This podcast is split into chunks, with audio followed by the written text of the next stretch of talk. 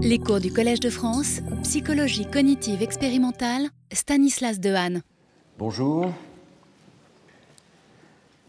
Qu'adviendrait-il de nous si nous n'avions pas appris à lire?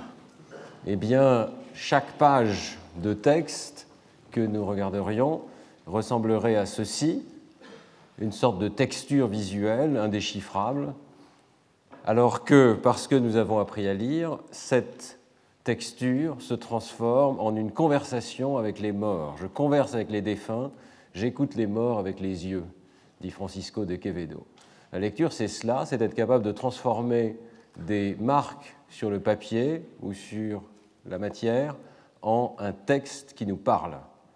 Eh bien, euh, c'est de cela dont nous allons parler aujourd'hui. Après avoir examiné dans les cours précédents les principes généraux de l'apprentissage dans le cerveau, nous allons, dans les deux prochains cours, euh, parler d'applications spécifiques à l'éducation, de connaissances qui, à mon sens, euh, devraient être connues euh, des enseignants, parce qu'elles sont utiles pour comprendre le processus même de lecture, ou la semaine prochaine le processus de calcul et de compréhension des nombres, et qu'elles ont un certain nombre de conséquences sur la manière dont il faut enseigner ces compétences aux enfants. Donc euh, aujourd'hui, euh, nous parlerons des circuits cérébraux de la lecture et de la manière dont leur compréhension éclaire en partie euh, la question de l'apprentissage de la lecture. Je reprendrai évidemment des choses dont j'ai déjà discuté dans un livre qui s'appelle Les neurones de la lecture. Ce livre a maintenant 8 ans. Il s'est passé beaucoup de choses depuis et donc dans l'exposé d'aujourd'hui, j'insisterai tout particulièrement sur les découvertes les plus récentes qui ont pu être faites et qui complètent le tableau sans le bouleverser radicalement mais qui nous donne des indications précieuses sur l'organisation des circuits de la lecture, notamment par l'imagerie cérébrale. Alors très schématiquement, je, guiderai cet exposé par un schéma euh, volontairement simplifié euh, qui nous rappelle que essentiellement apprendre à lire, ça consiste à accéder par la vision aux aires du langage parlé. Nous avons dans le cerveau, la plupart d'entre nous dans l'hémisphère gauche, des régions qui sont impliquées dans le traitement du langage parlé, qui nous permettent de comprendre le lexique, la syntaxe, la sémantique euh, des paroles. Et euh, ces régions sont organisées très précocement chez l'enfant. On sait que chez le bébé de deux mois déjà, euh, lorsqu'on va présenter du langage parlé, eh bien, ces régions vont s'activer à l'endroit où elles se trouveront par la suite chez l'adulte. Donc ce circuit est déjà très organisé et bien entendu vers 2-3 ans, lorsque l'enfant connaît cette explosion lexicale, qu'il apprend le lexique de sa langue, puis les principes d'organisation des mots. Toutes ces régions vont se mettre en place. Alors apprendre à lire, ça consiste essentiellement à créer une voie de substitution. Au lieu de rentrer par euh, la modalité auditive, on va rentrer dans ce réseau par le biais de la vision. Et ça signifie qu'en euh, entrant dans le cortex visuel, on va euh, créer un certain nombre de réseaux dans le cerveau qui vont permettre de reconnaître la séquence de lettres, la séquence de graphèmes, qui permet de coder chacun des phonèmes de la langue et euh, donc euh, de transformer ces marques sur le papier en sons qui nous parlent, qui permettent d'être réutilisés à l'intérieur du système du langage. Alors je vais détailler ce circuit. je vous montrerai aussi qu'il y a des circuits attentionnels qui jouent un rôle important et si on a le temps, que les gestes d'écriture sont également décodés par d'autres régions dans le cerveau.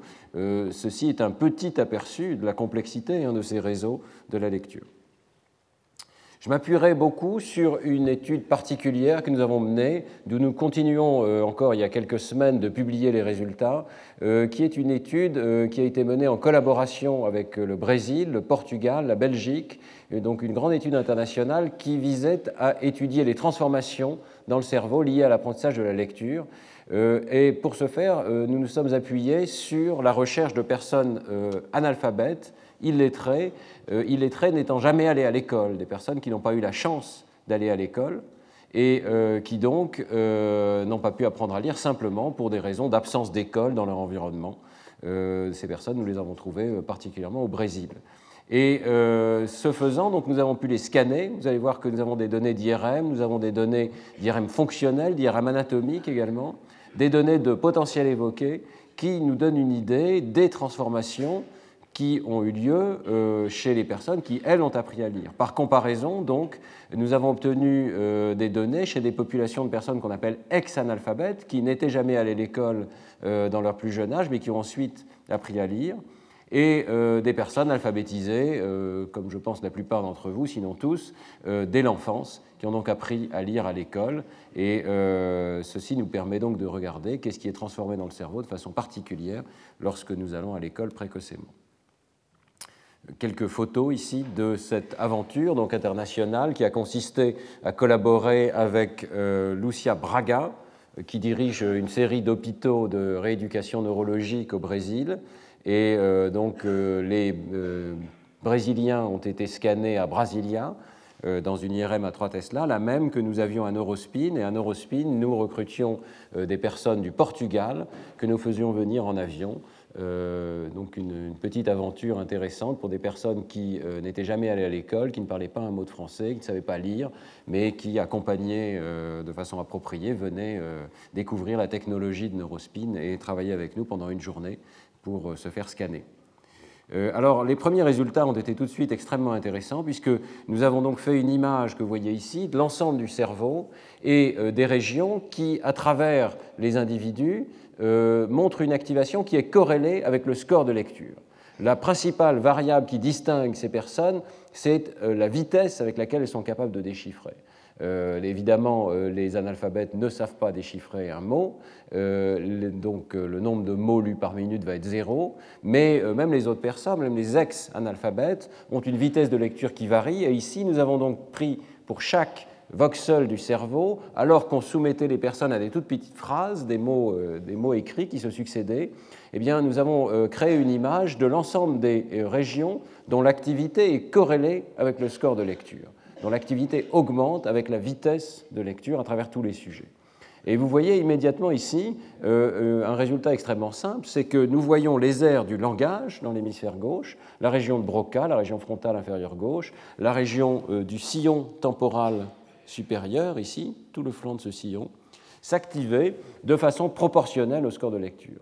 Ce que ça signifie, c'est tout simplement que ces régions ne peuvent s'activer, évidemment, ce sont des aires du langage, du langage parlé, mais elles ne peuvent s'activer en réponse à des stimuli écrits que chez les personnes qui ont appris à lire et en proportion directe du score de lecture de ces personnes. Donc on voit bien que lecture, la première mission de la lecture, c'est de donner accès aux régions du langage parlé, et toutes ces aires vont être communes chez les personnes qui ont appris à lire euh, entre la modalité auditive et la modalité visuelle. Mais nous voyons aussi des régions qui ne font pas partie du réseau du langage parlé, qui sont ici, au niveau de la face ventrale. On voit ici le cerveau vu par dessous. Et vous voyez donc des régions du cortex occipital visuel, dont je vais reparler par la suite, ainsi que cette euh, région qui se situe ici sur la droite de l'image, c'est l'hémisphère gauche, hein, vu de dessous. C'est ce qu'on appelle la région occipito-temporale ventrale, l'air que nous avons appelé avec Laurent Cohen l'air de la forme visuelle des mots. Et voyez euh, dans cette région, directement, à travers les euh, groupes de sujets que nous avons pu scanner, qu'il y a euh, une activation qui est essentiellement monotone dans cette région en fonction du score de lecture, du nombre de mots que les personnes sont capables de lire par minute. Les analphabètes ont extrêmement peu d'activation dans cette région en réponse à des mots écrits. Plus la personne sait lire, plus l'activation est intense. Cette région, nous avons pu euh, la comprendre en grand détail. Euh, on voit ici euh, un résultat qui est important, qui a été obtenu dans cette étude, c'est qu'on peut tout à fait activer cette région, même si on n'a pas appris à lire à l'école quand on était petit. Les personnes ex-analphabètes, pour peu qu'elles aient un score de lecture suffisant, c'est-à-dire qu'elles ont réussi à apprendre à l'âge adulte, soit par des cours du soir, soit dans leur environnement euh, professionnel ou familial, eh bien, lorsqu'elles ont suffisamment appris à lire, on peut tout à fait activer le circuit de la lecture. Et c'est un résultat qui est assez typique de euh, la très grande majorité euh, du circuit de la lecture. Celui-ci va s'activer même chez des personnes qui apprennent à lire tardivement. Autrement dit, il reste suffisamment de plasticité. Ça ne veut pas dire que la plasticité est aussi grande que chez l'enfant, elle n'est probablement pas aussi grande, mais il reste suffisamment de plasticité pour que ce circuit se modifie même à l'âge adulte. Alors cette région de la forme visuelle des mots joue un rôle tout à fait crucial dans l'apprentissage de la lecture. C'est elle que l'on retrouve très systématiquement dès que l'on s'intéresse à la lecture et qu'on regarde euh, les régions qui répondent aux chaînes de caractères. Nous pouvons la détecter chez tous les individus. Il suffit que vous veniez pendant quelques minutes à Neurospin, nous vous scannons, nous allons trouver euh, à peu près aux mêmes coordonnées, à l'intérieur de quelques millimètres de variabilité interindividu, euh, une région qui répond donc aux mots écrits plus qu'à d'autres types de stimuli bien appariés. Euh, et on voit en fait que tous les individus ont une sorte de mosaïque de régions visuelles ici. Euh, certaines régions répondent plutôt aux objets, certaines régions répondent aux mots, d'autres répondent aux visages, et mots et, mots et visages ont tendance à être côte à côte dans cette région, et d'autres régions plus mésiales vont répondre aux lieux, aux maisons par exemple. Euh, tout le monde a la même mosaïque de régions dans euh, la région occipito-temporale ventrale qui nous sert à reconnaître les euh, différents types d'objets. Alors, ce qui est intéressant, c'est que la réponse aux mots n'existe pas, on vient de le voir, chez les personnes qui n'ont pas appris à lire, et chez les personnes qui ont appris à lire, elle n'existe que pour les caractères que vous avez appris. Si vous n'avez pas appris à lire en hébreu ou à lire en chinois, ces caractères ne vont pas évoquer dans cette région une activation élevée. Ce n'est donc pas simplement les caractéristiques physiques du stimulus euh, qui compte pour cette région, c'est le fait d'avoir appris à les lire.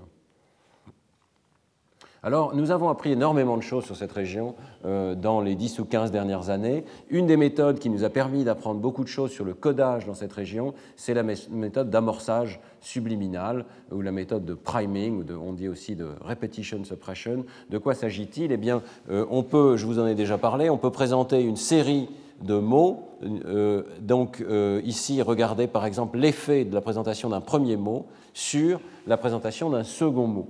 Dans l'expérience qui vous est présentée ici, le premier mot était rendu invisible parce qu'il était présenté pendant une durée extrêmement brève et qu'il était précédé et suivi de masques géométriques, des formes géométriques qui, dans des conditions de présentation optimales, empêchent de voir ce premier mot ici.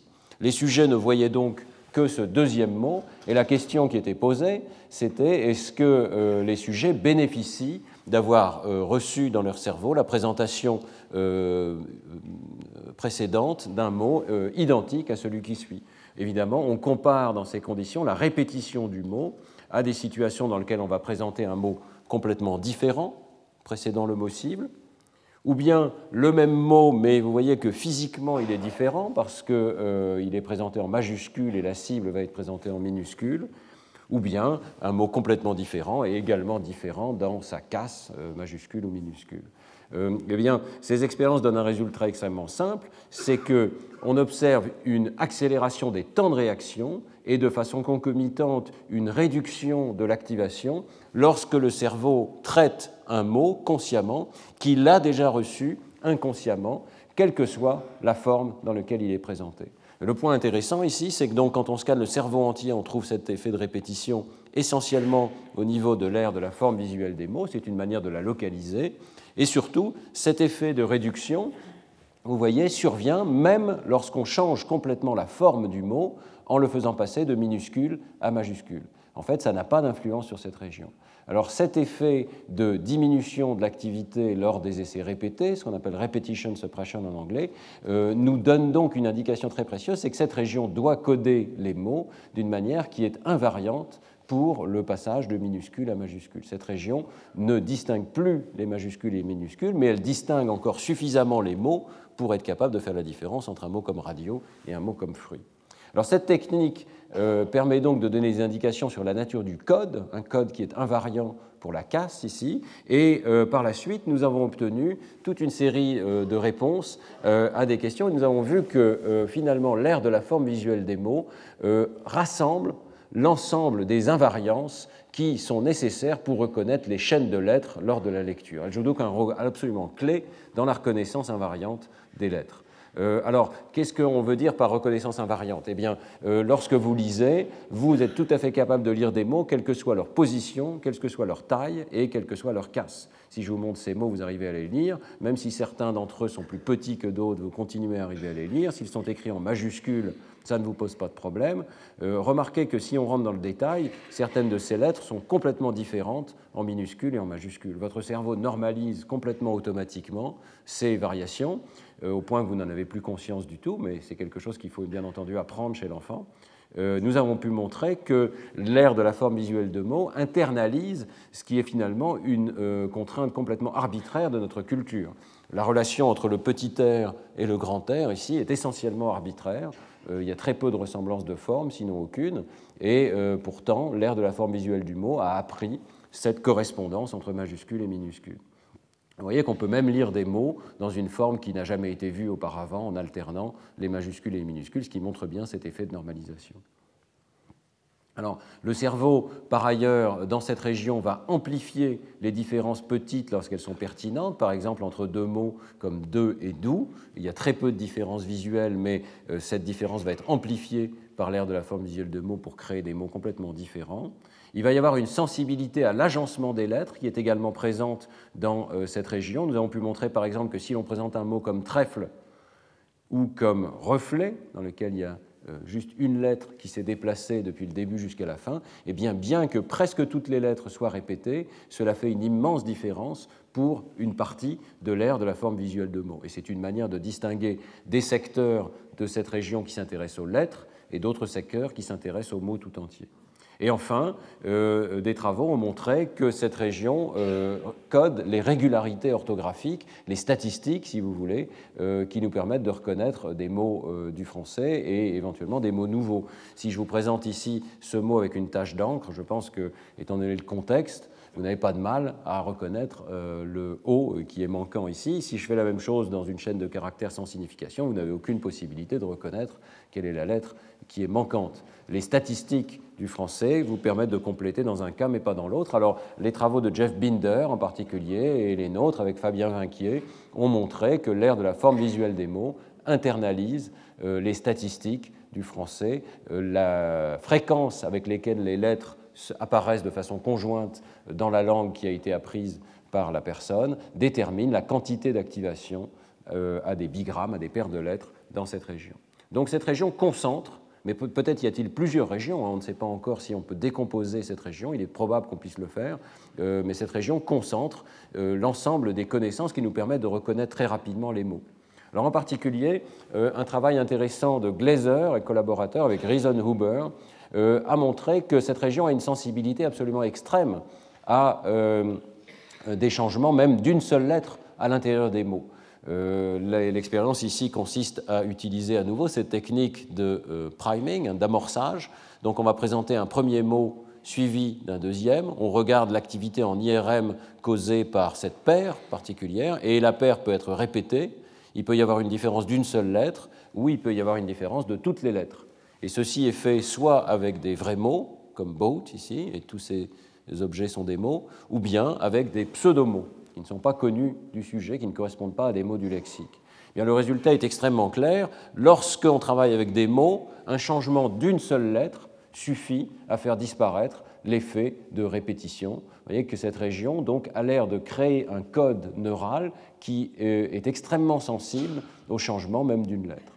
Ça, c'est le résultat de l'apprentissage, parce que quand on fait la même expérience avec des pseudomots, eh bien, on ne trouve pas le même effet, on trouve au contraire un effet beaucoup plus graduel, dans lequel le changement d'une lettre euh, crée un effet intermédiaire euh, entre la répétition parfaite et le changement de toutes les lettres. Donc il y a un code neural qui nous permet de distinguer les lettres, mais lorsque les mots ont été appris, on dirait qu'une partie au moins de l'aire de la forme visuelle de mots euh, contient un code neural qui est tout à fait spécifique du mot particulier que vous avez sous les yeux.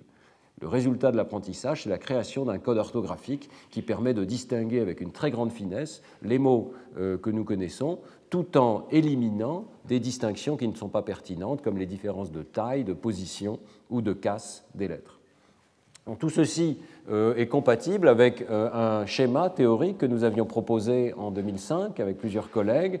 Et l'hypothèse, c'est donc celle du recyclage neuronal, c'est que pour apprendre à lire, nous recyclons une hiérarchie de neurones qui existe chez tous les primates, que l'on voit ici chez le singe macaque, une série d'aires de la voie visuelle ventrale qui relie le cortex primaire, ici occipital, aux aires temporale ventrale et qui permet de reconnaître toutes sortes d'objets. Nous pouvons reconnaître des visages. Ici, c'est un modèle théorique qui a été conçu par Shimon Ullman pour rendre compte de la reconnaissance des visages. Nous reconnaissons des visages particuliers parce que nous avons une hiérarchie de neurones qui nous permet de reconnaître au plus bas niveau des fragments de l'image. En combinant ces fragments, reconnaître des euh, éléments du visage, comme par exemple la région de l'œil puis euh, des éléments plus complexes du visage, et enfin le visage tout entier. Eh bien, probablement, c'est l'hypothèse que nous faisons, nous recyclons cette hiérarchie qui permet la reconnaissance invariante des objets pour la réorienter vers la reconnaissance des mots. Et nous faisons l'hypothèse que donc sur la base d'un point de départ qui est pratiquement identique, la reconnaissance de fragments de traits dans l'image, le cerveau du lecteur peut apprendre à reconnaître des combinaisons de ces traits, à reconnaître quelles combinaisons de ces traits forment des lettres, à reconnaître qu'il euh, existe des profils invariants de lettres, quelle que soit euh, la casse majuscule ou minuscule qui est présentée, à reconnaître des combinaisons de lettres. Il est possible, à un certain niveau d'une hiérarchie de ce type, de reconnaître qu'un E se trouve à la gauche d'un N, et plus généralement qu'il euh, existe des combinaisons de lettres qui feraient donc décharger certains de ces neurones, ce qu'on appelle des bigrammes des paires de lettres qui reviennent fréquemment dans les mots, et au plus haut niveau de cette hiérarchie, il devient possible, en combinant ces bigrammes, de reconnaître des fragments de mots, voire des mots tout entiers, par exemple MENT, qui est un mot, mais qui est aussi un morphème, qui est utile pour former les adverbes en français.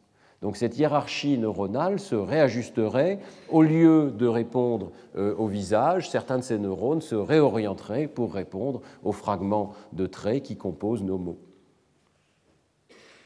Eh bien, euh, cette euh, hypothèse a été, dans une certaine mesure, validée par les observations que nous avons pu faire chez nos personnes euh, analphabètes, illettrées.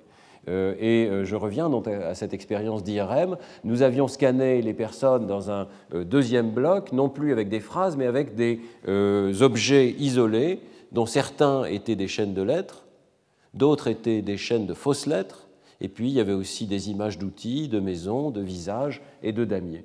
Et euh, le premier résultat qui est extrêmement clair, c'est que si nous regardions la corrélation de l'activité cérébrale avec le score de lecture, en réponse aux euh, chaînes de lettres, nous répliquions totalement l'implication de cette région de la forme visuelle des mots. Ici, vous avez une vue en coupe, l'hémisphère gauche est à gauche, et on voit très très bien cette région qui occupe le fond du sillon occipito-temporal latéral gauche, ici, qui est une région étendue d'avant en arrière. Il y a peut-être plusieurs étapes de traitement dans cette région, mais dans son ensemble, vous voyez que son activation augmente en fonction du score de lecture des sujets. Elle est très faible chez les personnes illettrées, elle augmente considérablement chez les personnes qui ont appris à lire. Alors ce qui est intéressant ici, c'est qu'on peut demander est-ce que les mêmes voxels répondent aussi aux autres catégories d'objets?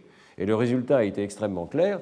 Il y a très peu de variations en réponse aux chaînes de fausses lettres. Pour les autres catégories, il y a une tendance tout à fait nette à la décroissance de l'activation, et ceci est significatif en particulier pour les visages et pour les damiers. Pour les visages, vous voyez qu'il y a une énorme activation dans cette région euh, chez les personnes euh, analphabètes, ici, tout à fait à gauche, et une décroissance de cette activation à mesure que nous apprenons à lire. Donc euh, c'est tout à fait compatible avec cette idée du recyclage neuronal, le fait de réorienter une partie euh, de euh, ces réponses neuronales qui étaient en train de coder pour les visages, de les réorienter pour un code pour les mots. Autre résultat tout à fait compatible avec cette idée, si on regarde au niveau du cerveau entier et qu'on pose la question est-ce qu'il y a des régions qui augmentent d'activité pour les visages avec le score de lecture, eh bien on observe euh, cette région de l'hémisphère droit qui euh, coïncide avec la partie antérieure de l'aire de la fusiforme des visages, la FFA, Fusiform Face Area. Et donc la latéralisation de cette région pour les visages, latéralisation à droite, qui est observée dans de très nombreuses études, eh bien, euh, cette latéralisation est en grande partie due au fait que les personnes que nous scannons, la plupart du temps, sont des personnes qui ont appris à lire. Lorsqu'on a appris à lire, on augmente l'activation liée au visage dans l'hémisphère droit, sans doute parce qu'on déplace une partie de cette activation depuis l'hémisphère gauche vers l'hémisphère droit. Donc apprendre à lire réorganise le système visuel pour faire de la place, en quelque sorte, dans l'hémisphère gauche pour un circuit extrêmement efficace dont on sait qu'il se trouve dans l'hémisphère gauche parce que c'est l'hémisphère qui, chez la plupart des sujets, code pour le langage parlé. Des études ont montré qu'il y a une colatéralisation, c'est-à-dire que le langage parlé se situant dans l'hémisphère gauche euh, entraîne une latéralisation à gauche de la région qui code pour la lecture. Chez les rares personnes qui ont euh, le langage euh, de façon prédominante dans l'hémisphère droit, eh bien l'aire visuelle des mots va se déplacer dans l'hémisphère droit également chez ces personnes. Donc en quelque sorte, le circuit de la lecture suit le circuit du langage parlé. Et les visages, du coup, se déplacent dans l'hémisphère opposé. Euh, ce résultat, on a pu aussi euh, le montrer d'une autre manière. C'est un article qui vient de paraître euh, il y a quelques mois. Nous avions obtenu chez les mêmes personnes, à l'aide des potentiels évoqués, des enregistrements dynamiques du déroulé de l'activité cérébrale et donc chez tous nos groupes de sujets. Et alors on peut faire exactement la même analyse, mais cette fois-ci milliseconde par milliseconde, puisque cette technique est sensible au, au décours temporel de l'activité cérébrale. On peut regarder donc ici dans quatre régions euh, reconstruite à la surface du cortex, quel est le décours temporel de l'activité et en chaque point, quelle est la corrélation entre l'activité cérébrale et le score de lecture.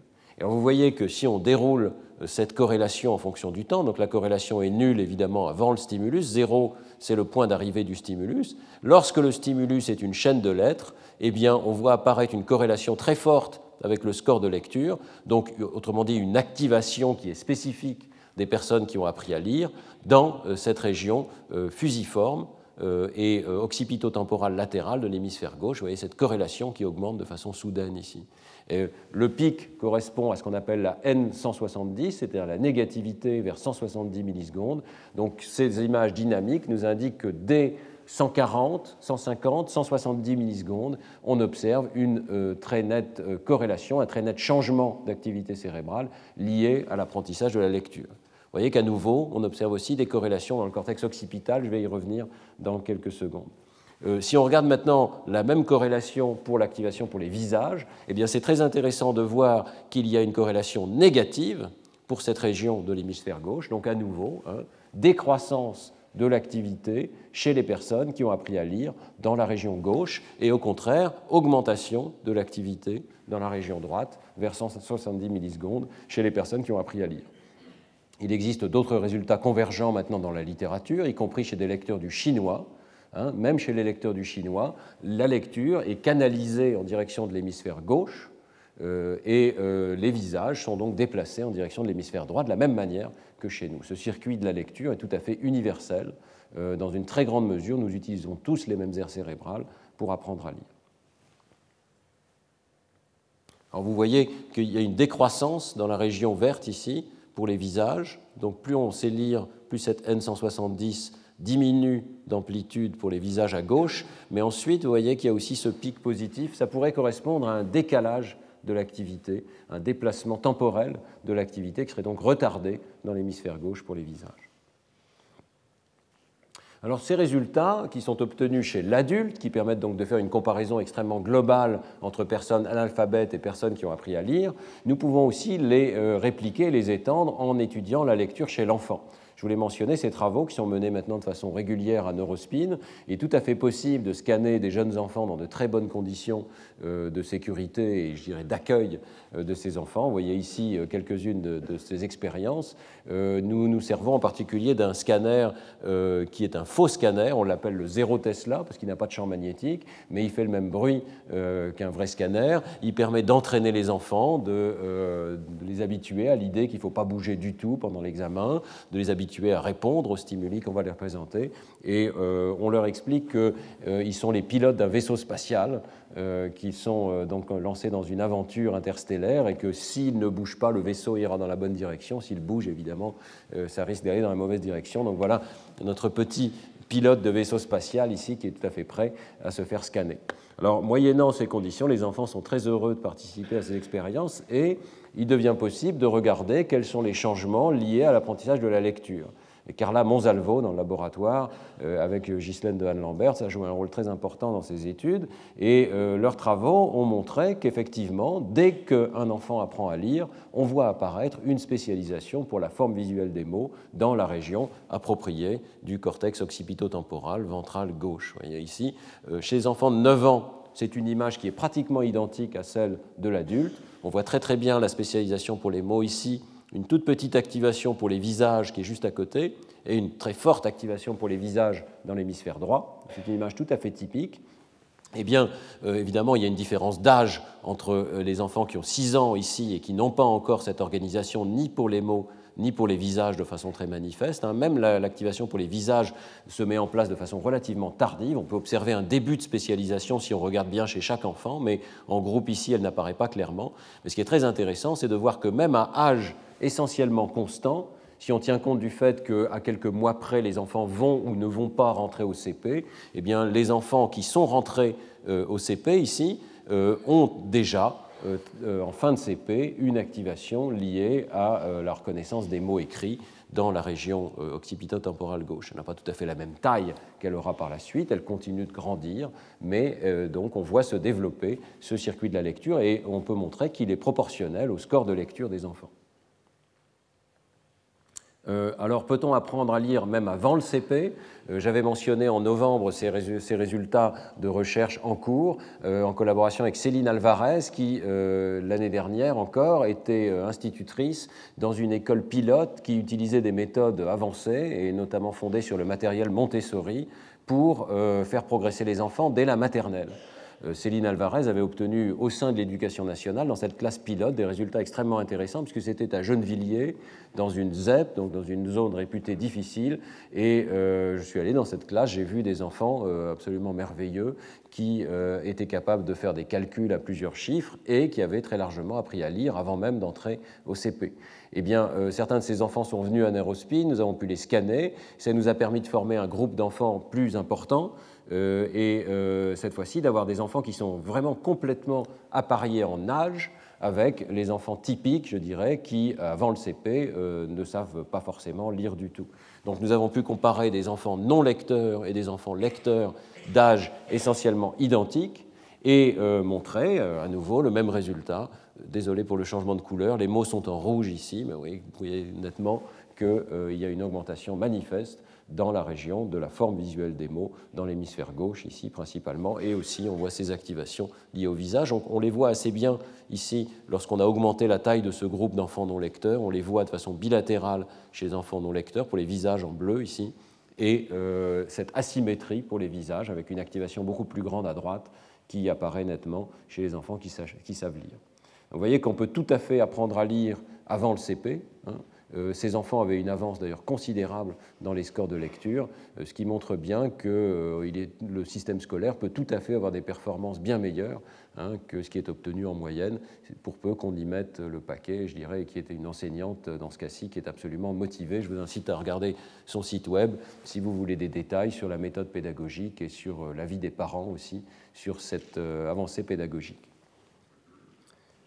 Euh, il faut savoir que ces changements d'activité cérébrale dans l'ère de la forme visuelle des mots peuvent être obtenus très rapidement. Et euh, ceci euh, par apprentissage donc systématique des correspondances entre graphèmes et phonèmes. Alors, c'était la méthode qui était effectivement utilisée dans cette classe Montessori, hein, apprendre systématiquement aux enfants que chaque lettre correspond à un son et comment l'assemblage des lettres correspond à un assemblage de sons. C'est aussi ce qui est utilisé dans un logiciel qui s'appelle le Graphogame, euh, qui est utilisé depuis maintenant, euh, je crois, plus d'une dizaine d'années euh, en Finlande, qui a été développé par les collègues finlandais, notamment Heikki Lutinen. Et ce logiciel de Graphogame, je suis heureux de le dire, sera bientôt disponible en français, enfin, il est traduit par l'équipe de Joe Ziegler, euh, qui était venu euh, nous en parler au mois de novembre, et je pense qu'il sera bientôt disponible de façon gratuite pour l'ensemble de la communauté française. Ce logiciel permet à l'enfant simplement de jouer avec les lettres. Par exemple, ici, s'il entend le son T, il doit déplacer le personnage pour aller emprunter l'échelle qui correspond à la lettre correspondante au son qu'il a entendu.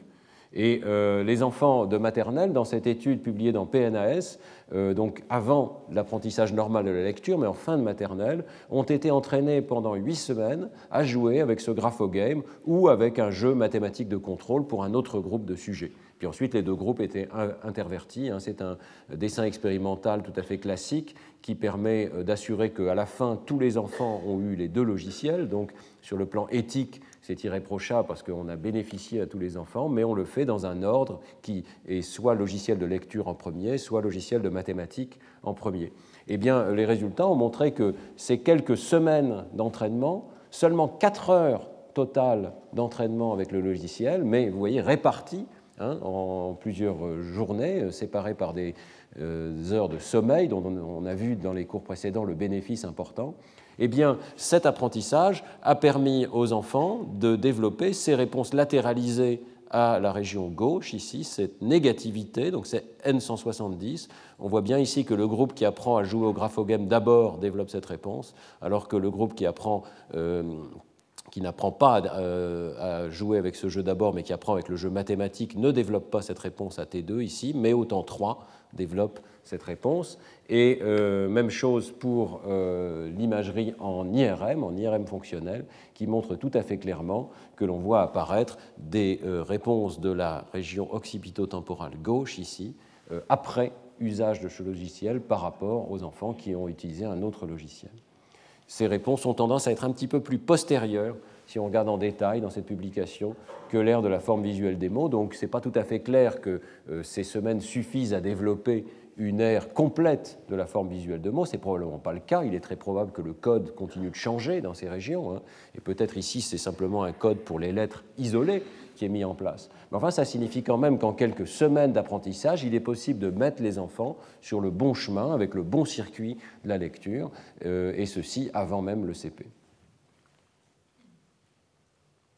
Alors, euh, un petit mot sur les enfants dyslexiques. Ce n'est pas l'objet de ce cours, mais je ne peux pas m'empêcher de mentionner que la même étude d'organisation de la voie visuelle ventrale a été menée euh, par Carla Monsalvo, Ghislaine de Anne-Lambert, ses collaborateurs, et euh, à il a été possible de montrer que des enfants qui ont des difficultés d'apprentissage de la lecture à 9 ans n'ont pas la même organisation de cette mosaïque de région ventrale que des enfants normolecteurs.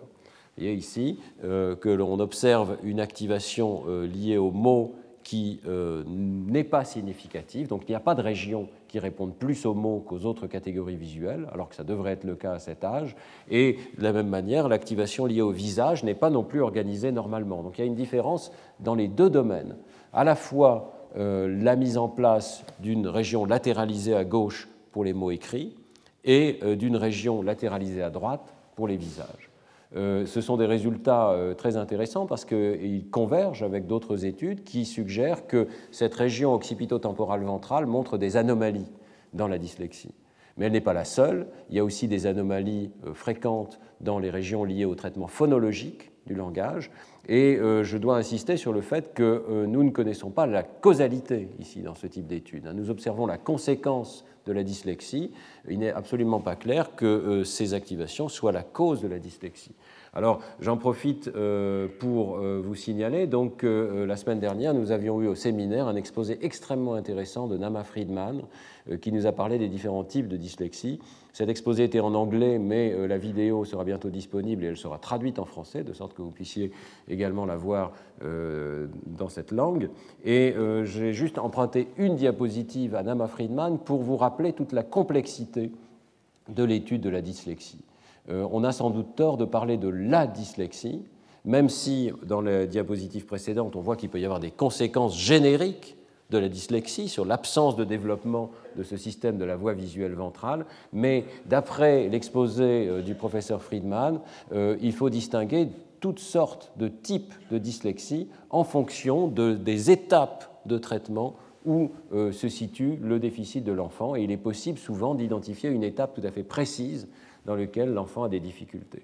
Alors, euh, autant dans cet exposé aujourd'hui, je vous présente un modèle simplifié du traitement de la lecture, autant l'exposé de Nama Friedman est rentré dans le détail de ces circuits de la lecture euh, qui, vous voyez, demandent à être subdivisés.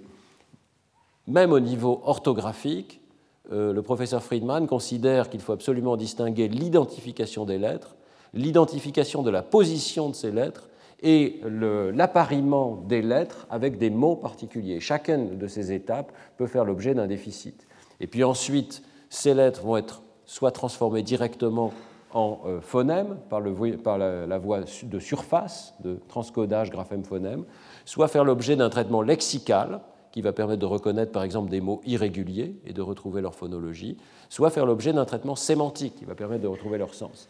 Et cela crée donc une série de voies de transcodage pour la lecture, qui chacune peuvent faire l'objet de déficits particuliers.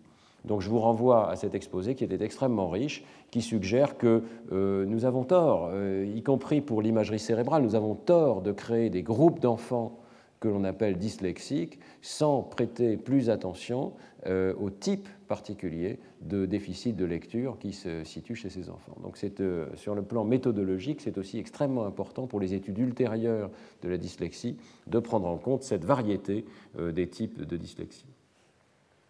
Alors je reviens à la lecture normale, et si j'ai beaucoup insisté juste à présent sur l'ère de la forme visuelle des mots, parce qu'elle joue un rôle tout à fait crucial dans l'apprentissage de la lecture, je voudrais aussi vous dire que nous observons des changements autour de cette région. Et euh, tout d'abord, en arrière de cette région, dans le pôle occipital, dans les aires visuelles. Ceci correspond tout à fait avec l'analyse euh, de Nama Friedman, selon laquelle les étapes visuelles de l'analyse du stimulus la chaîne de lettres, sont euh, tout à fait cruciales pour euh, créer un cerveau de lecteur qui lit de façon efficace. Donc arriver à identifier précisément chaque lettre, arriver à les localiser dans l'espace et à les grouper ensemble pour former des mots eh bien, euh, peut-être que ceci correspond à ce que nous voyons dans les aires occipitales plus précoces, puisque dans l'étude des illettrés, vous voyez ici, chaque ligne correspond à un groupe de sujets, avec en bas les analphabètes et ensuite les différents groupes de lecteurs euh, plus ou moins euh, habiles, eh bien, nous voyons que les aires occipitales, en général, ont une activation qui corrèle avec le score de lecture. Mieux on sait lire, plus l'activation de ces régions est importante en réponse à des stimuli qui n'ont rien à voir avec la lecture. Vous voyez, même en réponse à des images en noir et blanc contrastées, eh bien, les personnes qui ont appris à lire ont une activation d'autant plus importante que leur score de lecture est élevé, y compris pour des damiers ici. Donc ça veut dire que la lecture a un effet positif sur l'organisation du système visuel précoce. Apprendre à lire raffine le codage visuel de l'information. Et nous en avons des preuves, y compris au niveau comportemental, par exemple dans des tests d'organisation de la scène visuelle qui permettent de chaîner plusieurs éléments de la scène visuelle, et eh bien les personnes qui ont appris à lire sont meilleures à détecter des éléments euh, cachés qui forment des groupes dans l'image. Euh, nous avons également observé dans l'étude euh, des patients, des sujets plutôt qui n'avaient pas appris à lire, un changement d'activité, y compris dans l'air visuel primaire. Vous voyez, ici, on est dans la scissure calcarine qui indique la position de l'air visuel primaire. Et dans cette région, nous avons observé que, en réponse à des damiers, qui peuvent être horizontaux ou verticaux ici, eh bien, l'activation va changer en fonction du score de lecture. Vous voyez que les damiers horizontaux activent ces secteurs d'une façon qui est à nouveau proportionnelle, grosso modo, au score de lecture. Mieux on sait lire, plus on a d'activation liée à ces damiers horizontaux, alors que l'activation liée aux damiers verticaux elle, ne change pas, et que c'est vrai dans les deux hémisphères ici. Eh bien, euh, ce résultat tout à fait frappant suggère que même l'air visuel primaire, au moins une partie d'entre elles, la partie rétinotopique qui code pour les secteurs donc horizontaux autour du point de fixation, eh bien, euh, son activation va être modifiée par le fait d'apprendre à lire. Alors nous ne savons pas encore très bien exactement euh, quelles sont les conséquences fonctionnelles de ce changement d'activation, mais on dirait bien que le fait d'apprendre à lire dans un format qui est horizontal, alphabétique, euh, euh, entraîne cette région, crée un effet d'expertise perceptive qui fait que l'air visuel primaire change son organisation et répond de façon euh, de plus en plus considérable, même à des stimuli qui n'ont pas grand-chose à voir avec la lecture, mais qui sont des stimuli contrastés que le système visuel parvient mieux à discriminer. Alors, ce type de changement précoce dans le système visuel, nous avons pu également l'observer avec les potentiels évoqués. Je reviens donc à cette technique qui permet d'enregistrer milliseconde par milliseconde l'activité cérébrale. Et euh, à nouveau, nous avons pu utiliser la technique de répétition, l'effet de répétition, pour regarder si le système visuel est sensible à la répétition d'une même chaîne de lettres, par exemple ici mubo suivi de mubo, ou bien à la répétition en miroir, mubo suivi de odum, ou bien à des essais différents, MUBO suivi de IBLU, ici, comme vous le voyez. Et toute une variété, bien entendu, de stimuli de ce type qui pouvaient être soit des chaînes de lettres, soit des faux caractères, des visages, des maisons, des outils ou euh, des damiers. Eh bien, vous voyez qu'on peut enregistrer les potentiels évoqués au premier stimulus, au deuxième stimulus. Cette technique, contrairement à l'IRM, permet de suivre dans le temps le déroulé de l'activité cérébrale. Et lorsque euh, les essais sont répétés, on observe à nouveau ce phénomène de euh, diminution d'activité liée à la répétition, repetition suppression, qui euh, se situe de façon extrêmement précoce ici dans le temps. L'intérêt de cette technique, c'est de localiser les effets dans le temps et pas seulement dans l'espace. Et on voit que entre 100 et 150 millisecondes après la présentation de la deuxième image, le cerveau est déjà en train de détecter l'identité ou non des images qui sont présentées, la répétition d'une image une seconde fois.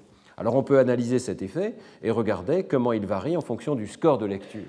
Et euh, nous avons pu montrer de cette manière-là que le fait d'avoir appris à lire, donc vous avez à nouveau le score de lecture ici sur l'axe horizontal de ces graphes, eh le fait d'avoir appris à lire modifie profondément la capacité du système visuel à détecter la répétition du même objet. Ici, donc, on a soustrait les essais différents des essais répétés la euh, différence entre ces deux types d'essais, c'est ce qu'on appelle l'effet de répétition, la diminution d'activation liée à la répétition. Cet effet crée une différence tout à fait localisable au niveau de la région occipito-temporale gauche, surtout, un petit peu à droite. Et vous voyez que cet effet varie de façon directe avec le score de lecture. Mieux on sait lire, plus l'effet est grand, plus donc le cerveau discrimine deux objets qui sont très proches, mais dont l'un est répété, l'autre n'est pas répété le cerveau augmente sa capacité de distinguer des petites différences visuelles qui distinguent une chaîne de caractères d'une autre chaîne de caractères. vous voyez que cet effet n'est pas limité uniquement aux chaînes de lettres, il généralise un tout petit peu aux chaînes de, faux caractères et il généralise relativement bien aussi au euh, visage. Euh, donc euh, ça veut dire que parce que nous avons appris à lire, nous avons augmenté la capacité de notre système visuel à distinguer des petites différences visuelles. Et bon, l'analyse des sources ici est un petit peu euh, bruitée, mais néanmoins on reconnaît un effet dans la région occipito-temporale gauche. Très intéressant de voir que la même chose survient pour la discrimination en miroir. Donc cette fois-ci, on regarde si le système a une réponse différente à la répétition du même objet en miroir, par exemple mubo suivi de odum, par opposition à la répétition physique du même mot. Eh bien, euh, on voit que plus les personnes ont appris à lire, plus leur système visuel, toujours dans cette fenêtre très précoce, est capable de distinguer un mot de son image miroir. L'apprentissage de la lecture augmente donc la capacité de distinction des objets en miroir, et c'est évidemment tout à fait crucial puisque dans notre système alphabétique, au moins, il faut distinguer un B d'un D, un P d'un Q, et euh, être capable de voir que ces chaînes de caractères peuvent former des mots complètement différents. Donc mieux on sait lire, plus on fait cette discrimination des chaînes de lettres en miroir, et euh, ceci est réalisé très précocement dans le système visuel. On voit à nouveau qu'il y a une petite généralisation à euh, la discrimination des visages. Alors, ceci nous permet d'expliquer et ça a été l'objet d'études intenses dans mon laboratoire depuis les cinq dernières années, euh, un petit mystère de la lecture qui est le fait que les enfants font parfois des erreurs en miroir. Euh, ici, vous avez le dessin d'une amie dont l'enfant s'appelle Léon, et tout fier de ce beau dessin, il a signé son dessin, vous voyez, en l'écrivant de la droite vers la gauche, son prénom ici, Léon. Un autre exemple qui m'a été donné par Mark Smith, c'est un enfant qui écrit en boustrophédon, c'est le système d'écriture euh, qui existait en grec ancien, à moitié de la gauche vers la droite et une ligne sur deux de la gauche vers la droite ou de la droite vers la gauche. Vous voyez, donc Théodore, ti voglio bene. Voilà. Euh, donc c'est amusant de voir qu'un enfant euh, est capable de réinventer un système d'écriture qui avait existé Évidemment, euh, cet enfant ne sait rien du grec ancien, mais euh, il a un système visuel qui lui permet au départ de généraliser les images en miroir. Donc ce type d'erreur n'est pas du tout diagnostique euh, d'une dyslexie, en tout cas certainement pas à cet âge précoce. Au contraire, l'interprétation que nous en avons, c'est que nous héritons de notre évolution dans cette hiérarchie de la voie visuelle ventrale, un système qui nous permet très rapidement de distinguer euh, les images en miroir et plutôt de reconnaître de façon invariante qu'il s'agit bien de la même image alors qu'elle nous est présentée en miroir. Vous voyez ces deux visages ici. Sur votre rétine sont présentés de façon complètement différente. L'entrée de l'image est complètement différente, mais très rapidement, vous reconnaissez qu'il s'agit de la même personne euh, vue sous des angles différents. Votre système visuel normalise ces images en miroir. Eh bien, nous héritons d'un mécanisme générique de reconnaissance des images en miroir et nous devons désapprendre ce mécanisme de génération en miroir lorsque nous apprenons à lire. Nous devons apprendre, au contraire, à faire la différence entre un D et un B, entre Odile et Libo. Alors, de très nombreux résultats ont euh, prouvé ce que je conjecturais dans le chapitre 7 des neurones de la lecture, c'est-à-dire qu'effectivement, la reconnaissance invariante en miroir est inscrite très profondément dans les circuits du système visuel. Et notamment un travail très important de Winrich Freiwald et Doris Tsao, paru dans Science en 2010, a montré qu'au sein de l'ère euh, plutôt du circuit de reconnaissance des visages, il y a une région bien particulière qui euh, s'appelle le patch AL, ici, on est dans le cerveau du singe macaque, hein, qui contient des neurones sensibles à la symétrie en miroir. Donc, euh, les travaux sur la reconnaissance des visages ont identifié une série de régions, vous voyez ici, qui chacune ont une sensibilité particulière au visage, donc une série d'étapes de reconnaissance des visages. Eh bien, si on enregistre des neurones dans chacune de ces étapes, au plus bas niveau, on va trouver des neurones sélectifs à l'orientation particulière de l'image. Donc vous allez trouver un neurone, par exemple, qui répond uniquement au profil gauche et pas aux autres orientations. À l'étape la plus antérieure, au contraire, vous allez trouver des neurones qui sont extrêmement sélectifs pour une personne donnée, mais plus du tout pour l'angle de vue, qui sont capables de reconnaître une personne, quel que soit l'angle de vue. Et dans l'étape intermédiaire, qui est ici AL, eh bien, vous allez trouver des neurones qui sont partiellement insensibles à l'orientation, mais qui sont uniquement insensibles au changement en miroir, gauche-droite. C'est-à-dire un neurone, vous voyez, dont le taux de décharge va être strictement identique que vous voyez ce profil vu de gauche ou vu de droite ici. Euh, des neurones donc qui euh, semblent généraliser les images en miroir.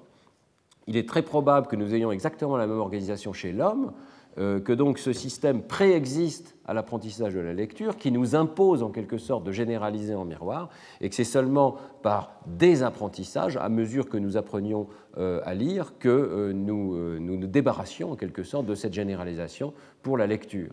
Alors, il y a beaucoup de raisons de penser donc que la généralisation en miroir est quelque chose de strictement générique qui existe chez tous les enfants et je voulais vous rappeler euh, ce que j'avais euh, rapporté déjà dans les neurones de la lecture. Il existe des données qui suggèrent que tous les enfants sont capables de lire et d'écrire en miroir euh, à un jeune âge. Si vous avez des jeunes enfants à la maison, vous pouvez faire ce test. Vous prenez une feuille de papier, vous mettez un point noir ici à gauche de la page et à droite de la page, ou à côté d'une ligne qui est au centre de la page, et vous demandez aux enfants d'écrire leur prénom à côté du point noir.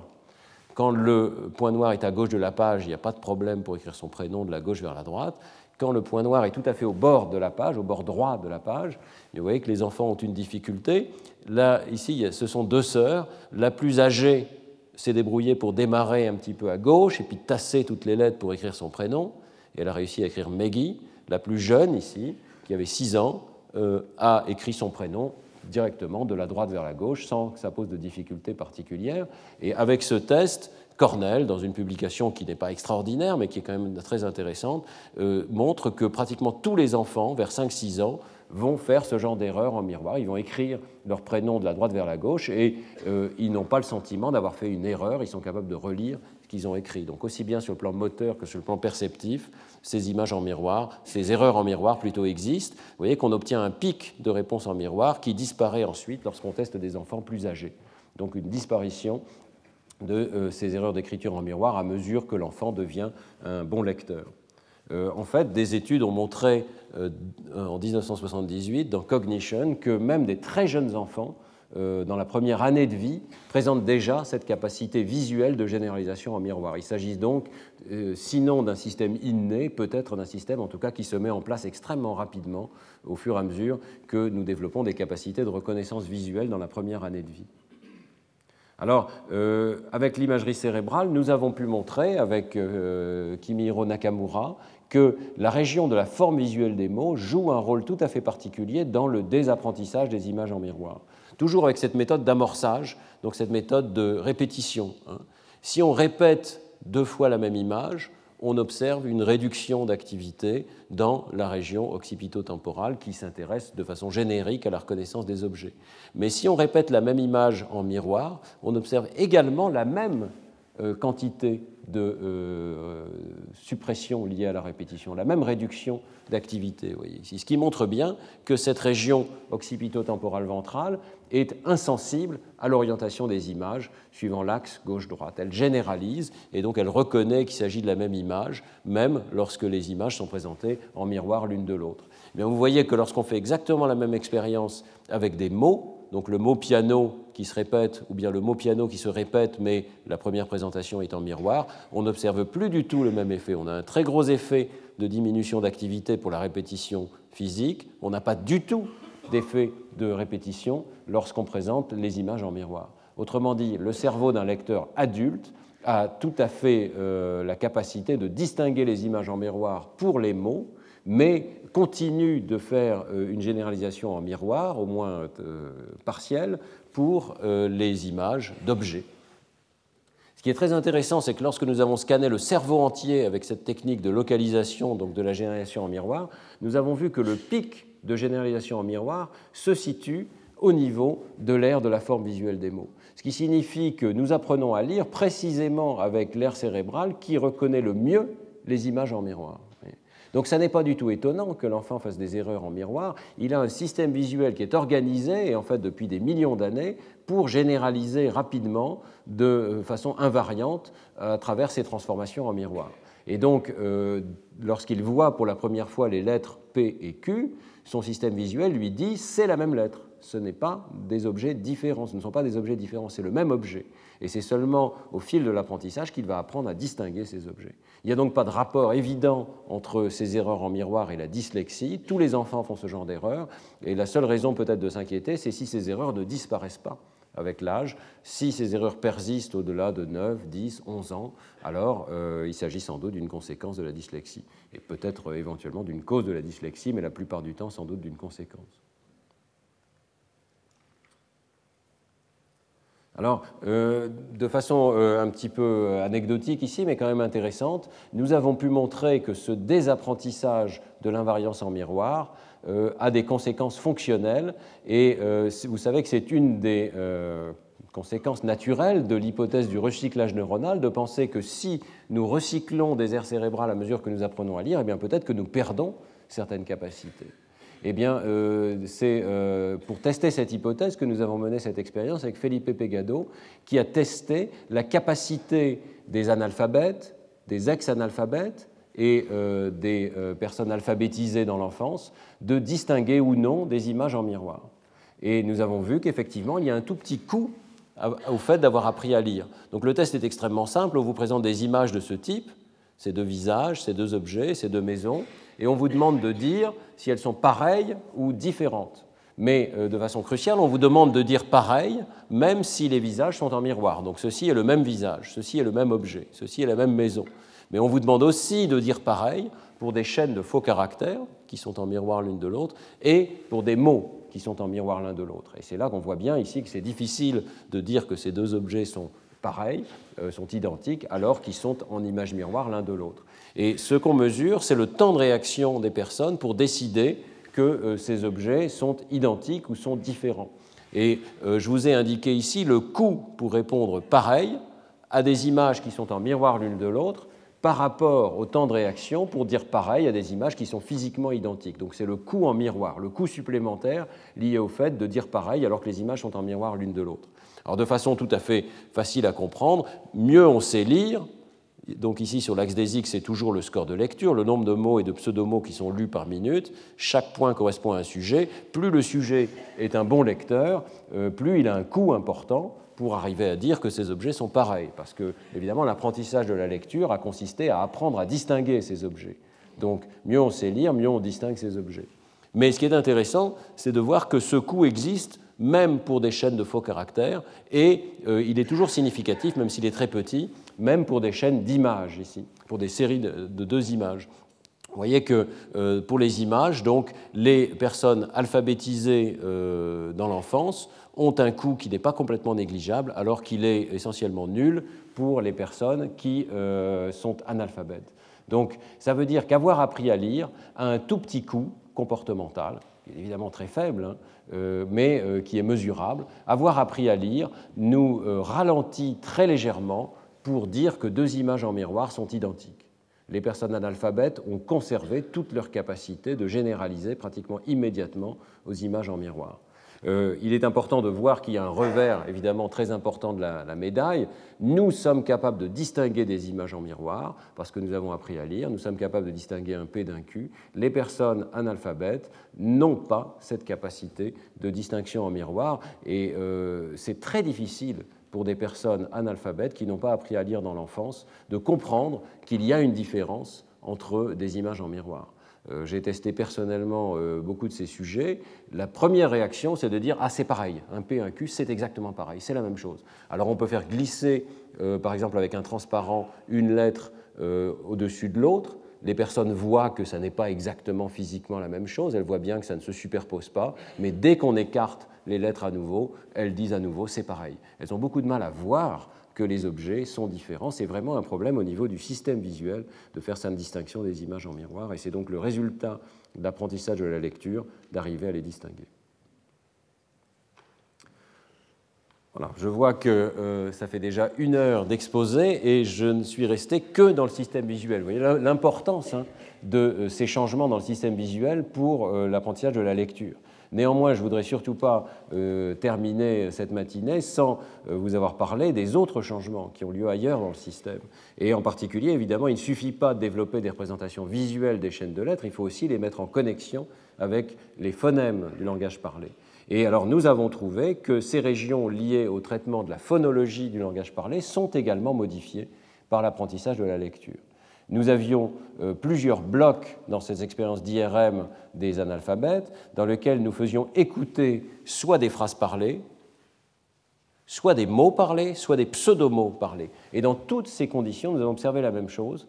Il y a une région euh, située en arrière de l'aire auditive primaire, ici dans l'hémisphère gauche, qu'on appelle le planum temporale, dont l'activation augmente de façon considérable en réponse à des stimuli parlés et non pas écrits, mais avec le score de lecture. Et vous voyez très bien ici que plus on sait lire, plus on a augmenté son activation en réponse au langage parlé dans ces régions.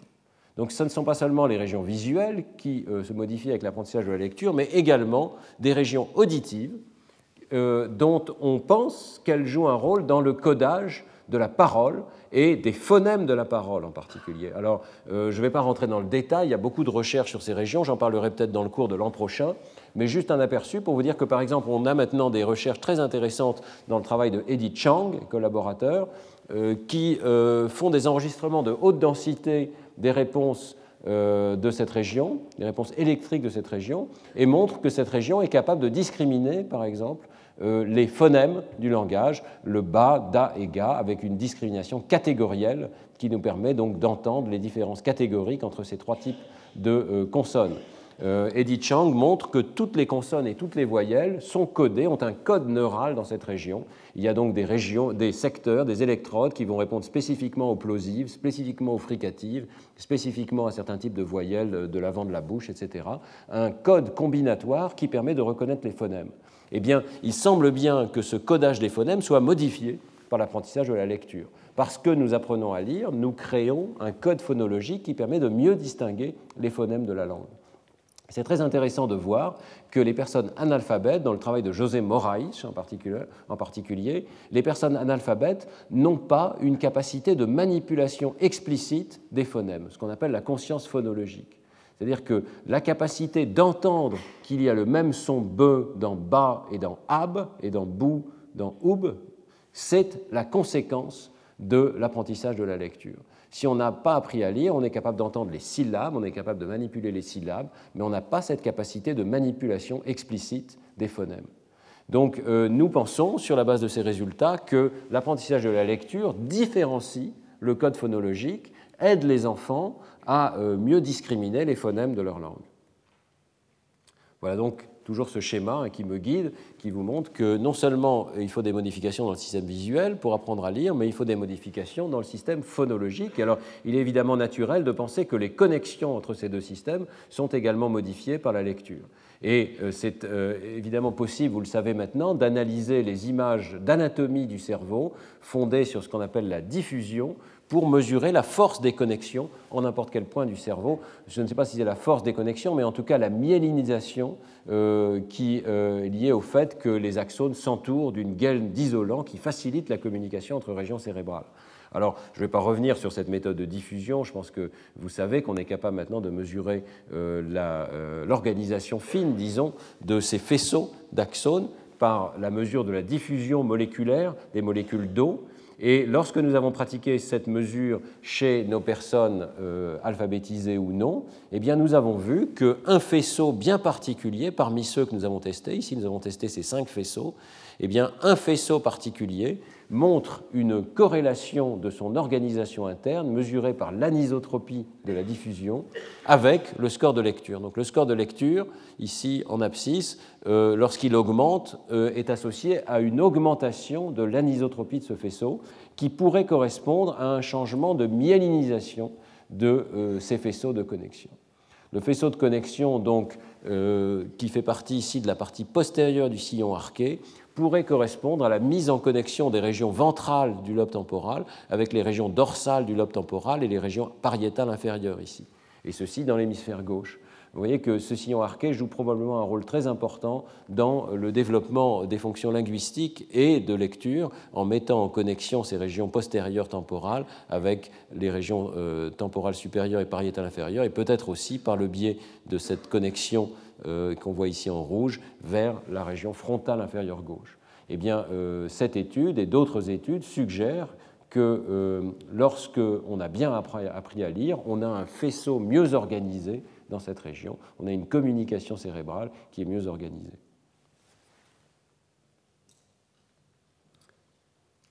Alors, euh, il faudrait encore vous parler, je vois que le temps passe, mais il faudrait encore vous parler des régions supplémentaires qui interviennent pour guider l'ensemble de ce circuit de passage donc de la vision aux aires du langage parlé. Vous parler rapidement du rôle important d'une région supplémentaire qui est située dans le cortex pariétal et euh, qui euh, intervient lorsque nous devons décrypter les lettres une à une. Euh, chez le lecteur expert, chez chacun d'entre vous dans cette salle, toutes les lettres des mots sont traitées en parallèle.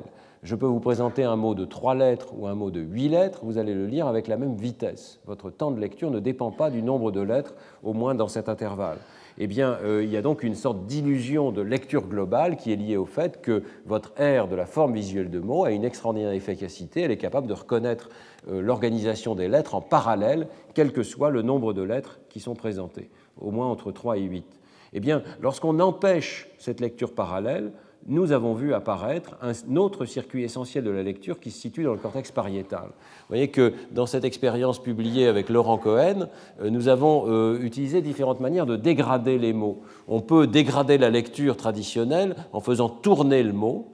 Lorsqu'il atteint 45 degrés, il devient difficile à lire. On peut aussi espacer les lettres.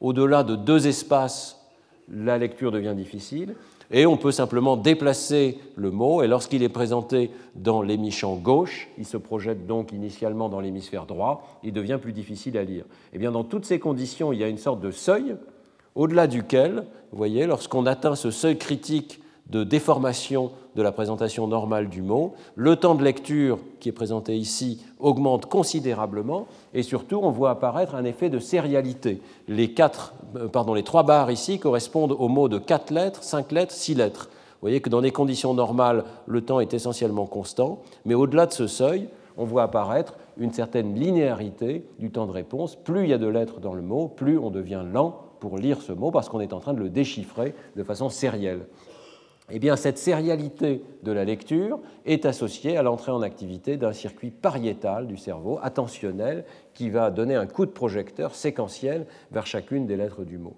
Et donc, ce circuit joue probablement un rôle essentiel dans le déchiffrage sériel de la lecture. Alors pourquoi euh, j'en parle? Parce que je pense que ça joue un rôle important euh, chez l'enfant. Lorsqu'on regarde euh, de façon longitudinale chez le jeune enfant, on commence à disposer ici, dans cette étude qui n'est pas encore publiée, mais qui sont des travaux en cours de Ghislaine de Lamberts et Carla Monsalvo, lorsqu'on regarde de façon séquentielle la lecture tout au long du CP, juste avant le CP et jusqu'à la fin du CP, eh bien on voit, ici, monter l'activation dans la voie visuelle ventrale, dans la forme visuelle des mots, mais on voit aussi un effet transient qui disparaît par la suite de euh, transitoire donc de euh, l'activation dans le cortex pariétal. Le cortex pariétal intervient chez le lecteur débutant, mais semble disparaître lorsque la lecture devient de plus en plus facile. Et ceci correspond à un effet classique dont je vous ai déjà parlé, c'est que le temps de lecture devient de moins en moins dépendant du nombre de lettres des mots. Donc un circuit pariétal euh, doit intervenir probablement dans le début de la lecture, au, CP, parce que le temps de lecture dépend du nombre de lettres. Mais plus le lecteur devient efficace, CE1, CE2, moins le temps de lecture dépend du nombre de lettres et plus probablement l'enfant peut se débarrasser de cette intervention des circuits attentionnels du cerveau. On, passe d'une lecture sérielle à une lecture parallèle, d'une lecture avec effort, consciente, à une lecture sans effort, inconsciente, rapide et parallèle. Eh bien, euh, cette automatisation est probablement tout à fait essentielle pour euh, faciliter la compréhension du texte. Tant que l'esprit est occupé avec une grande lenteur à déchiffrer les mots, il ne peut pas se concentrer sur le sens du texte et il va donc falloir automatiser ce circuit pour que l'enfant soit capable d'une lecture rapide et efficace. Alors, je vous renvoie vers ce petit texte qui vous permet de simuler ce qui peut se passer chez un enfant qui euh, ne sait pas encore bien lire. J'espère que vous arrivez à lire ce texte de Proust, un peu transformé.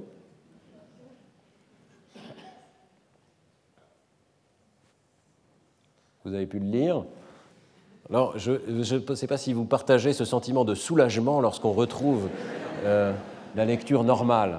Mais ça vous donne bien une idée. Hein. Est-ce que, vous pouvez réellement comprendre le début de ce texte alors que vous êtes en train de vous concentrer sur le déchiffrage de ce texte, déchiffrage phonologique? Euh, Probablement pas. Eh bien, euh, c'est sans doute la même chose pour des jeunes enfants qui ont besoin d'automatiser le décodage avant de pouvoir se concentrer sur le sens des textes qu'ils lisent.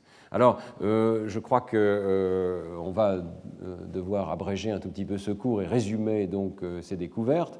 Euh, je vais le résumer de la manière suivante. D'abord, euh, l'apprentissage de la lecture donc, spécialise une région du cortex visuel qui est spécialisée dans la reconnaissance des chaînes de lettres, les graphèmes, et euh, qui la connecte, cette région, aux régions spécialisées dans le traitement des sons du langage, les phonèmes. Et on a vu qu'il y a donc toute une série de transformations qui se produisent dans les aires visuelles du cerveau pour permettre la reconnaissance rapide, invariante, mais évidemment spécifique à une orientation de la gauche vers la droite, des lettres et des chaînes de lettres, afin de les envoyer vers ces aires du langage. Alors, ces règles de correspondance graphème-phonème ne vont pas de soi. Euh, elles ne vont pas être découvertes spontanément par l'enfant. Euh, il faut les enseigner explicitement pour obtenir une transformation rapide de ce circuit. Lorsqu'on les enseigne explicitement, on l'a vu avec l'étude du graphogame, quelques semaines d'enseignement peuvent suffire à commencer cette transformation du circuit. Mais il faut un enseignement explicite des correspondances graphème-phonème. Alors au départ, l'enfant va donc déchiffrer euh, avec effort les mots, c'est la voix qui est indiquée ici en jaune sur ce circuit, analyser le mot, convertir les lettres en sons, une par une, ou en tout cas par petits groupes, et les écouter pour comprendre le mot. Donc c'est ce circuit que l'on voit ici. Hein, il faut écouter le mot que l'on a converti en son pour être capable de reconnaître de quoi il s'agit. Progressivement, au fil des années, la lecture va s'automatiser, elle va emprunter une voix qui est beaucoup moins consciente, dans laquelle toutes les lettres sont reconnues simultanément et euh, peuvent être converties plus directement euh, en, euh, en, son par une voix lexicale et éventuellement également converties en sens euh, par le biais d'une voie directe. Donc vous retrouvez ici, sous une forme extrêmement simplifiée, le schéma qui était celui de Nama Friedman, hein, dans lequel il y a plusieurs voies de lecture. Euh, on peut montrer que ces voies continuent d'exister chez l'adulte, donc même un adulte qui sait très bien lire continue d'utiliser en partie une voix phonologique, notamment pour les mots euh, qui sont les plus rares ou qui sont, qui sont des mots nouveaux, mais dispose également d'une voix beaucoup plus rapide d'accès au sens. Ça ne veut pas dire euh, qu'il faut parler de lecture globale, euh, en tout cas il faut faire attention au sens de ce mot. Le système visuel continue de faire son travail local, c'est-à-dire qu'il continue d'analyser chacune des lettres, mais euh, il existe une capacité de traiter toutes ces lettres en parallèle et donc d'avoir une adresse pour chacun des mots qui est envoyée très rapidement aux aires du langage. Alors, on peut penser que l'enseignant doit se focaliser sur la voix qui est en jaune, et que euh, la voix verte, elle, va se développer avec la pratique normale de la lecture. Autrement dit, on apprend à lire en grande partie en lisant. On automatise la lecture parce qu'on lit beaucoup. Mais le point de départ, c'est la mise en place de la voix en jaune qui permet de décoder des mots nouveaux. Et euh, l'organisation de ce circuit permet de comprendre de façon extrêmement simple pourquoi certaines variables permettent de prédire quels sont les enfants qui vont apprendre à lire le plus rapidement possible. Les variables clés sont la connaissance des phonèmes de la langue, bon, on voit bien qu'elle joue un rôle crucial au centre de cette voix en jaune ici, la taille du vocabulaire oral, c'est-à-dire le nombre de mots qui sont connus par la modalité euh, normale de perception de la parole. Pourquoi? Parce que euh, c'est bien gentil de pouvoir convertir les lettres en sons, mais si vous ne connaissez pas le mot correspondant, vous n'allez pas pouvoir en retrouver le sens. C'est uniquement parce que vous disposez d'un vocabulaire riche que vous allez pouvoir euh, reconnaître que le mot que vous avez déchiffré correspond à un sens bien particulier. Donc le vocabulaire chez l'enfant est une variable absolument essentielle pour euh, faciliter l'apprentissage de la lecture. Il faut donc, dès la maternelle, euh, avoir des exercices qui enrichissent le vocabulaire de l'enfant. Et c'est euh, particulièrement vrai pour les enfants issus de l'immigration ou dont le français ne serait pas, par exemple, la première langue. Et puis, troisième variable, la présence de livres dans l'environnement de l'enfant, la valorisation de la culture de l'écrit. Pourquoi? Parce que c'est l'automatisation de ce circuit qui va permettre de mettre en place des voies plus directes de traitement des chaînes de lettres. Et donc, euh, plus l'enfant lira, plus il sera incité à lire, plus il développera ce circuit de la lecture. Voilà. Alors, euh, vous trouverez euh, sur le site du Collège de France, je mettrai les dernières diapositives que j'aurai peut-être pas le temps de vous montrer en grand détail aujourd'hui, mais je voudrais simplement dire à l'attention peut-être des, enseignants qui sont présents dans la salle que euh, sur la base de ces résultats de sciences cognitives, avec plusieurs collègues, Liliane Sperger-Charol, Caroline Huron, Ghislaine Dehaene, nous avons mis dans un petit livre ce que nous croyons être les principes fondamentaux qui doivent gouverner l'enseignement de la lecture. Nous avons essayé de résumer ces principes sous différents chapitres que vous voyez ici. Enseignement explicite du code alphabétique, progression rationnelle à travers les correspondances graphèmes-phonèmes, apprentissage actif associant lecture et écriture, transfert de l'explicite vers l'implicite, choix rationnel des exemples et des exercices, et enfin deux principes dont on a parlé longuement dans les cours précédents, engagement actif, attention et plaisir de l'enfant, et adaptation au niveau de l'enfant. Alors, je crois que je n'aurai pas le temps de rentrer dans un grand détail, mais je vais simplement euh, vous exposer peut-être un, bref contenu. Vous dire d'abord, donc, euh, je pense que ce circuit de déchiffrage graphème-phonème demande à recevoir un enseignement détaillé, euh, et on peut euh, donc penser à chacun des aspects du code alphabétique et penser qu'ils ne vont pas de soi pour l'enfant, il faut absolument les enseigner euh, un par un. Donc même le fait, par exemple, qu'on lise de la gauche vers la droite, qu'il y a une correspondance entre l'espace du mot et la temporalité du mot parlé. Hein, l'espace du mot écrit correspond à la temporalité du mot parlé. Ça n'est pas quelque chose qui va de soi pour l'enfant. apprendre à déchiffrer de la gauche vers la droite, éventuellement en suivant du doigt, comme l'a montré Nama Friedman la semaine dernière, peut aider certains enfants à euh, comprendre ce principe alphabétique, cette correspondance systématique entre les lettres et euh, les sons du langage parlé. Mais euh, même chose donc pour l'existence même des sons élémentaires du langage, les phonèmes, tout ceci fait partie de l'enseignement du code alphabétique. je n'ai pas eu le temps de vous parler de l'importance de l'écriture dans cette euh, euh, éducation à la lecture, mais nous savons que apprendre à écrire en même temps qu'on apprend à lire facilite l'apprentissage de la lecture. Et nous pensons que ceci peut être mis en relation avec l'existence d'activations supplémentaires, dont je n'ai pas eu le temps de vous parler, dans le cortex prémoteur, qui interviennent dans le déchiffrage euh, des caractères manuscrits. Le cerveau, vous savez, reconnaît implicitement la présence d'un geste derrière une lettre manuscrite. Lorsque vous voyez ces lettres, votre cerveau ne peut pas s'empêcher de reconstruire le geste correspondant qui aurait permis de les écrire. Et euh, on pense que cet apprentissage de euh, l'écriture aide la lecture de différentes manières. D'une part, parce qu'il rajoute un code moteur au répertoire mental qui vous permet de coder les lettres écrites et euh, aussi parce qu'il vous permet de créer un code neural complètement différent pour des lettres qui sont écrites en miroir. Le P et le Q n'ont plus du tout le même code lorsque vous pensez au code qui permet de les écrire. Euh, donc euh, apprendre à écrire de façon empirique semble faciliter grandement l'apprentissage de la lecture chez l'enfant et les deux activités doivent certainement être enseignées simultanément au moins au départ. Progression rationnelle, je pense que euh, ça ne demande pas de commentaires particuliers. On peut simplement dire que euh, certaines correspondances graphème-phonème sont plus utiles que d'autres en français. Certaines correspondances graphème-phonème sont plus faciles à apprendre que d'autres pour les enfants. Et donc, euh, nous savons, sur la base d'études approfondies du lexique du français, proposer une progression à travers cet enseignement. Je voudrais simplement dire que pour un lecteur habile, lire une séquence consonne-voyelle voyelle-consonne, c'est aussi facile que de lire une séquence consonne-voyelle-consonne ou consonne-consonne-voyelle. Eh bien, pour les enfants, ça ne va pas de soi. Et euh, ce qu'on appelle les clusters consonantiques, c'est-à-dire les groupes de consonnes qui se suivent, comme le, le mot strict, par exemple, sont particulièrement difficiles pour les jeunes enfants. Et donc, il faut commencer par leur apprendre des chaînes simples, consonne-voyelle ou voyelle-consonne, avant de leur apprendre à déchiffrer des chaînes euh, consonantiques plus complexes. C'est l'un des résultats qui sont mentionnés sur cette diapositive. Et euh, ma dernière diapositive, finalement, euh, vous complexifie encore un tout petit peu le message en vous disant que l'apprentissage de la lecture ne s'arrête pas, évidemment, à l'apprentissage des correspondances graphème-phonème. C'est un moment essentiel, c'est le point de départ d'apprendre à, mettre en correspondance les graphèmes avec les phonèmes, mais dans ce que je vous ai montré de la hiérarchie de la lecture, ça n'est pas le seul euh, élément. Et dans la lecture en français en particulier, les morphèmes jouent un rôle absolument essentiel. Euh, les morphèmes, ce sont euh, les racines des mots, les préfixes, les suffixes, dont la combinatoire crée le sens des mots en français. Euh, en particulier dans la conjugaison des verbes, et une grande partie des difficultés orthographiques du français viennent du fait que nous avons une morphologie très riche. Notre langue n'est pas simplement écrite comme elle se prononce, mais elle est écrite aussi en fonction de l'organisation de cette morphologie.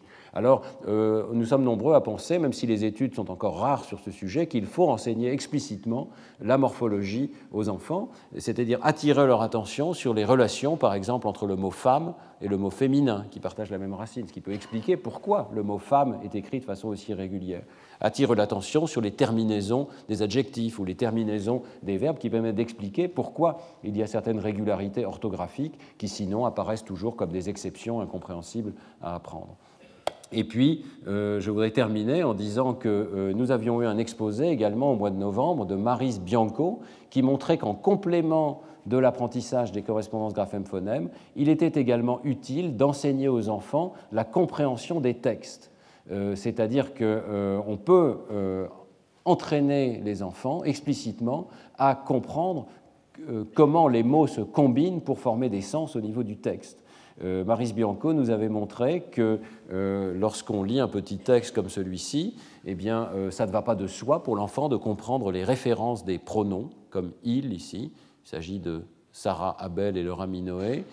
ça ne va pas de soi de comprendre la référence d'un mot comme le garçon, mais on peut entraîner les enfants à trouver des indices dans le texte qui permettent de déchiffrer ce sens. Eh bien, euh, les travaux de Maris Bianco, sur la base d'un groupe très important d'enfants, 682 enfants, montrent qu'il y a des effets complémentaires d'entraînement aux correspondances graphème-phonème d'une part et à la compréhension des textes d'autre part. Ces deux types d'entraînement ont des effets complémentaires sur la capacité de lecture de l'enfant et euh, l'entraînement donc à la compréhension des textes est en soi euh, quelque chose de tout à fait valable qui demande à être fait en complément des correspondances graphème-phonème. Voilà. Donc, euh, pour conclure, le circuit principal que nous avons pu mettre en évidence par le biais des études d'imagerie cérébrale est un circuit de décodage, un circuit qui permet de passer des graphèmes aux phonèmes. Ça n'exclut pas que euh, les résultats euh, qui viendront dans les années suivantes euh, identifient d'autres circuits. Il est tout à fait probable que nous disposions dans le cerveau du lecteur de circuits plus directs qui permettent de passer des chaînes de lettres au sens des mots et également que nous puissions montrer que la lecture a des effets sur la compréhension de phrases ou de textes éventuellement plus complexes on sait que chez les personnes qui ont appris à lire, la euh, capacité de comprendre des phrases enchâssées les unes dans les autres euh, peut être augmentée. Il est très probable donc qu'il y ait des changements dans le cerveau aussi à ce niveau-là. Et euh, donc, au niveau de l'enseignement de la lecture, eh bien, cette complémentarité entre l'apprentissage du décodage et l'apprentissage de la structure des mots, la morphologie et de la structure des textes permet d'envisager un CP, un CE1, un CE2 qui seront particulièrement efficaces pour enseigner la lecture et donc transformer le cerveau des enfants. Merci beaucoup de votre attention. Retrouvez tous les enseignements du Collège de France sur www.colège-2-france.fr.